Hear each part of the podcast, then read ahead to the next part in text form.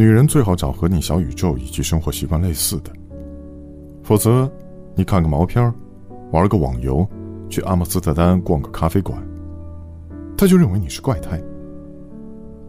否则，你是辣，他怕辣；你怕冷，他怕热；你喜宅，他喜逛，日子不好过。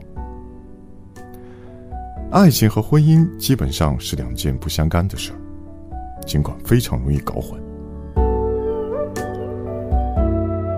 但是两者之间有个重要联系。